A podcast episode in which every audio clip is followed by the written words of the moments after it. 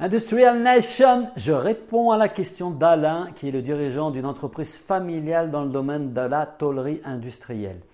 Alain s'interroge sur l'intérêt pour lui d'être présent, d'être actif sur LinkedIn.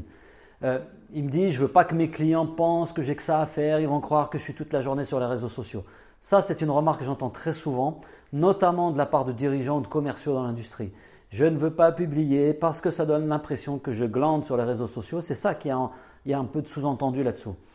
La vérité, Alain, c'est que tu passes à côté d'une opportunité importante pour ton business. Quand tu es sous-traitant en tôlerie industrielle, tes clients, ce sont des ingénieurs, ce sont des acheteurs, ce sont des dirigeants de grands groupes ou des PME, en tout cas, qui vont être un peu plus importantes en taille que la tienne.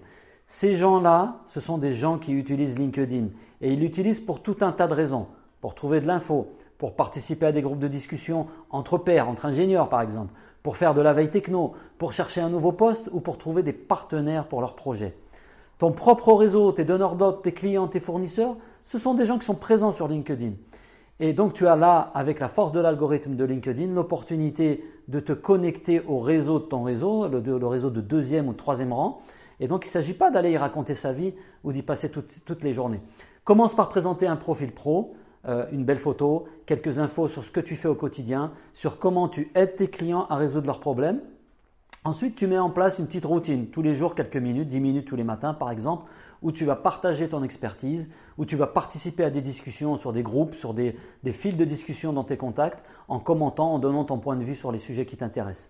LinkedIn, c'est une façon de rencontrer du monde et c'est surtout une façon de construire le fameux Thomas, le top of mind awareness, c'est-à-dire que tu vas chercher non pas à faire le buzz, mais à te connecter avec des personnes que probablement tu n'aurais jamais rencontrées dans la vraie vie, et tu te débrouilles pour qu'ils t'identifient comme un expert, comme quelqu'un qui peut leur apporter une valeur ajoutée et qui peut les aider à résoudre leurs problèmes au quotidien.